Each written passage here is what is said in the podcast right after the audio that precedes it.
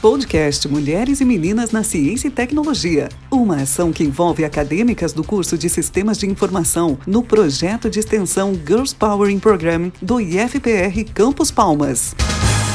Olá, eu sou a Jaqueline e no segundo episódio do podcast Mulheres e Meninas na Ciência e Tecnologia, vou falar um pouco de Katherine Johnson, a matemática negra que ajudou Apollo 11 a chegar à Lua. Catherine nasceu em 1918 na Virgínia Ocidental. Aos 10 anos já cursava o ensino médio e aos 15 anos ela iniciou os estudos na Universidade Estadual de West Virginia, onde graduou-se em matemática e francês com honras máximas, se formando aos 18 anos.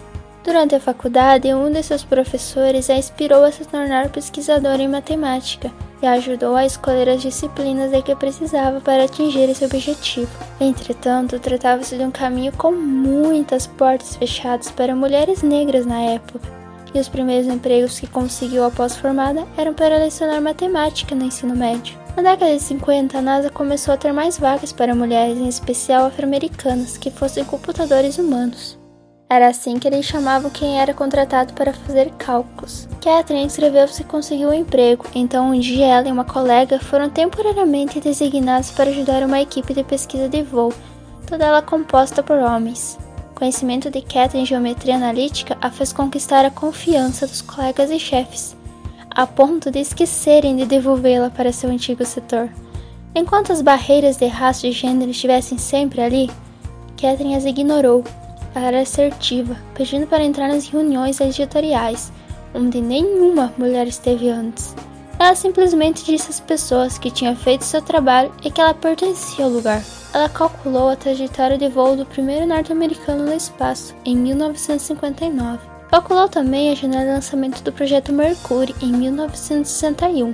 Catherine pilotou cartas de navegação, orientando naves pelas estrelas em caso de falha eletrônica. Em 1962, verificou os primeiros cálculos de computador da órbita de John Gray ao redor da Terra. Também foi muito importante para o voo da Apollo 11 em 1969. Seu trabalho de liderança técnica na NASA se estendeu por décadas. O impacto de seu legado pioneiro para a ciência espacial e computação lhe rendeu diversas honrarias e medalhas, além de servir como modelo para outras estudantes.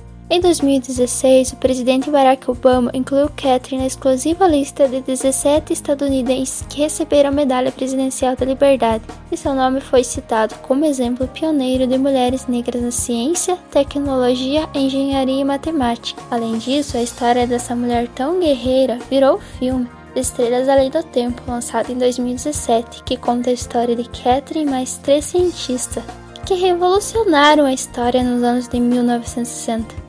Gostou de conhecer um pouco da história dessa cientista? Fique atento para os próximos episódios do podcast Mulheres e Meninas na Ciência e Tecnologia. Podcast Mulheres e Meninas na Ciência e Tecnologia. Mais uma ação do projeto de extensão Girls Power in Program.